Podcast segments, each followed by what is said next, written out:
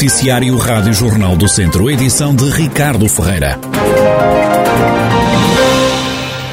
As pessoas que vivem perto da barragem do Vilar, que serve os conselhos de Sernancelho, Mamenta da Beira e Tabuaço, estão assustadas com a reduzida quantidade de água na Albufeira. A barragem está a 15%. Oscar Paixão, de 78 anos, habitante da aldeia da Faia, em Sernancelho, nunca viu a Albufeira do Vilar com tão pouca água. Nunca me lembro, nunca na minha vida.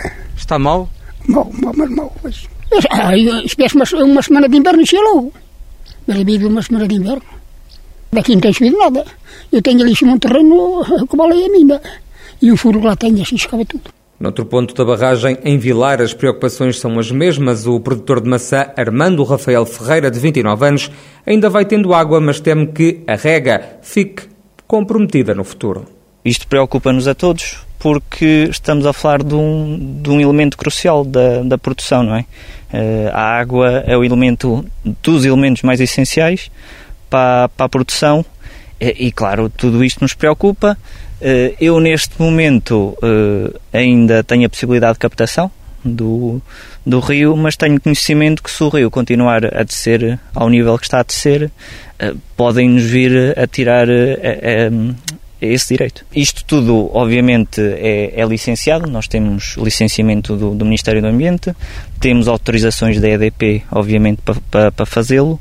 Um, e, e, sim, fazemos bombeamento a partir do rio para depósitos um, e, e, depois alimentamos os pomares a partir daí. Carlos Teles, presidente da Junta de Freguesia da Faia, em Sernancelho, explica que a barragem na década de 80 esteve pior do que está hoje, ainda assim o autarca não esconde a preocupação. No ano de 1983, nessa altura foi despejada, mas para, para reparação. Foi mesmo completamente vazia.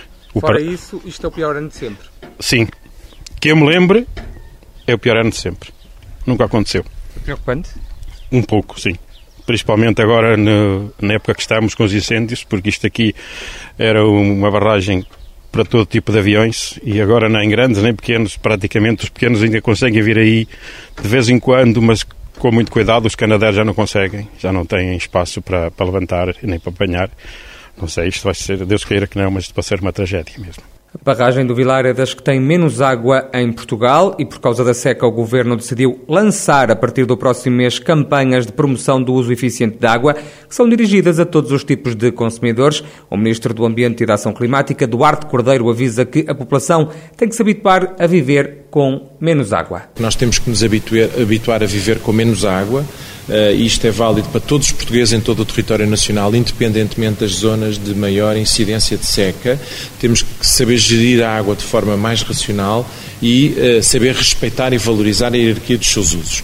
Isso significa que nós temos que, de alguma maneira, salvaguardar a água, desde logo, para consumo humano. Eu queria dar nota que, apesar da situação grave que o país vive, nós temos a água para consumo humano salvaguardada por um período de dois anos. Palavras do Ministro do Ambiente e Ação Climática, Duarte Cordeiro, após mais uma reunião da Comissão Permanente de Prevenção, Monitorização e Acompanhamento dos Efeitos da Seca. É a chamada vigilância à distância. O projeto Idoso Ativo começa aos poucos a entrar no dia a dia das populações séniores de dois conselhos do distrito, são eles Taboaço e São João da Pesqueira.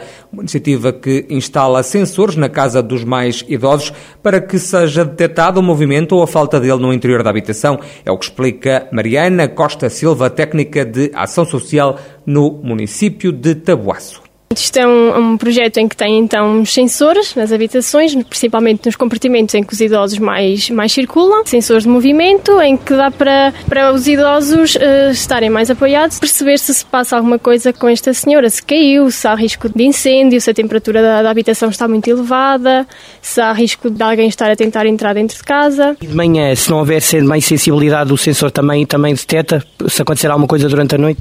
Sim, sim, está tá 24 horas, só 24 horas. Isto funciona também, é uma rotina. Por exemplo, calculamos que a dona Henriqueta costuma se levantar às 8 da manhã.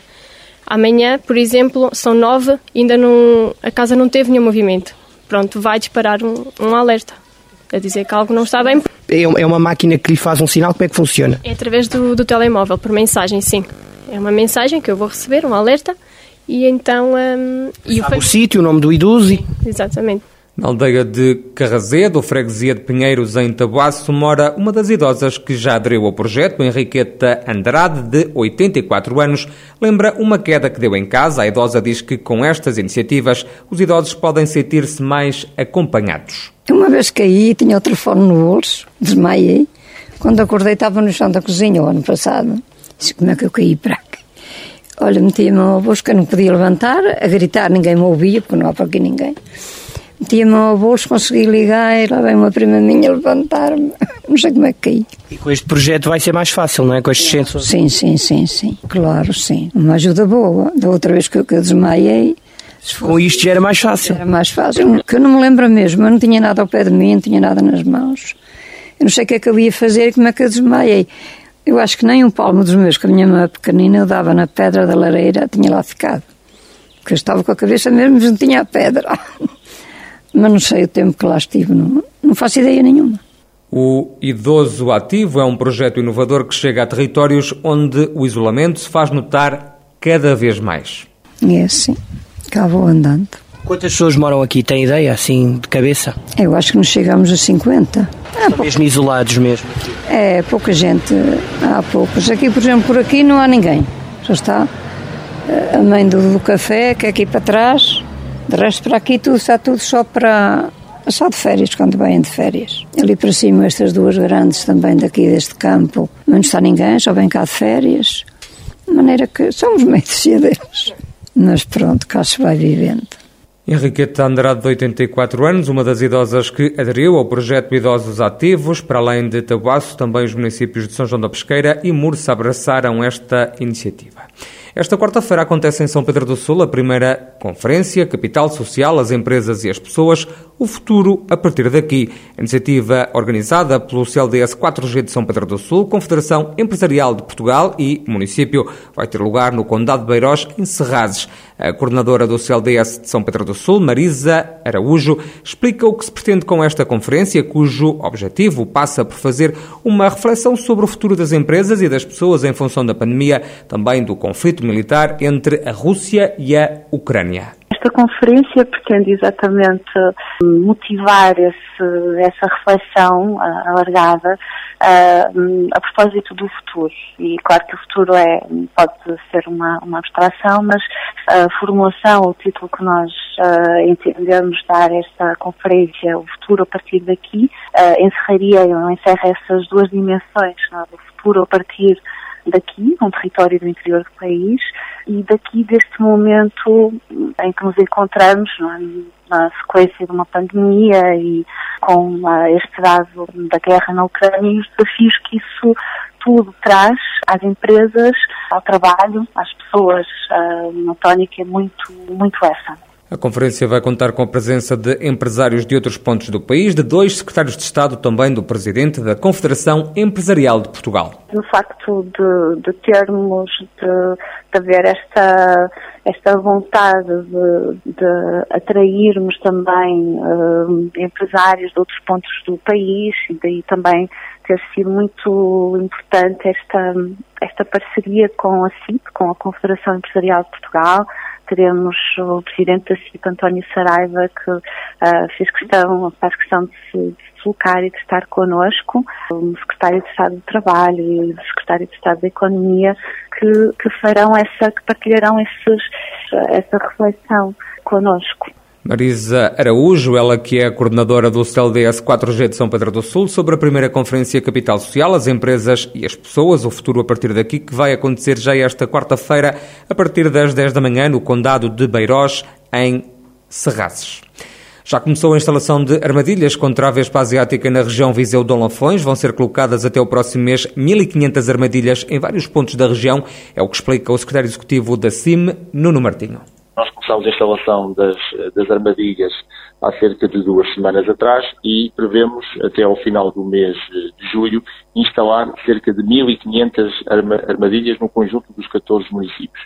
E, portanto, estas armadilhas destinam-se fundamentalmente uh, a um processo que para nós é, é decisivo, decisivo, que tem a ver com o estudo do comportamento desta espécie no conjunto dos 14 municípios. E, portanto, é um estudo da sua dispersão pelo território e depois, num segundo momento, também o, o acompanhamento e a monitorização desse, desse mesmo estudo. Dá nota que este trabalho uh, da comunidade intermunicipal está a ser acompanhado pela, pela Universidade de Coimbra. Nuno Martinho, secretário executivo da CIMA, Comunidade Intermunicipal Viseu de Alanfões, que está empenhada no combate à Vespa Asiática.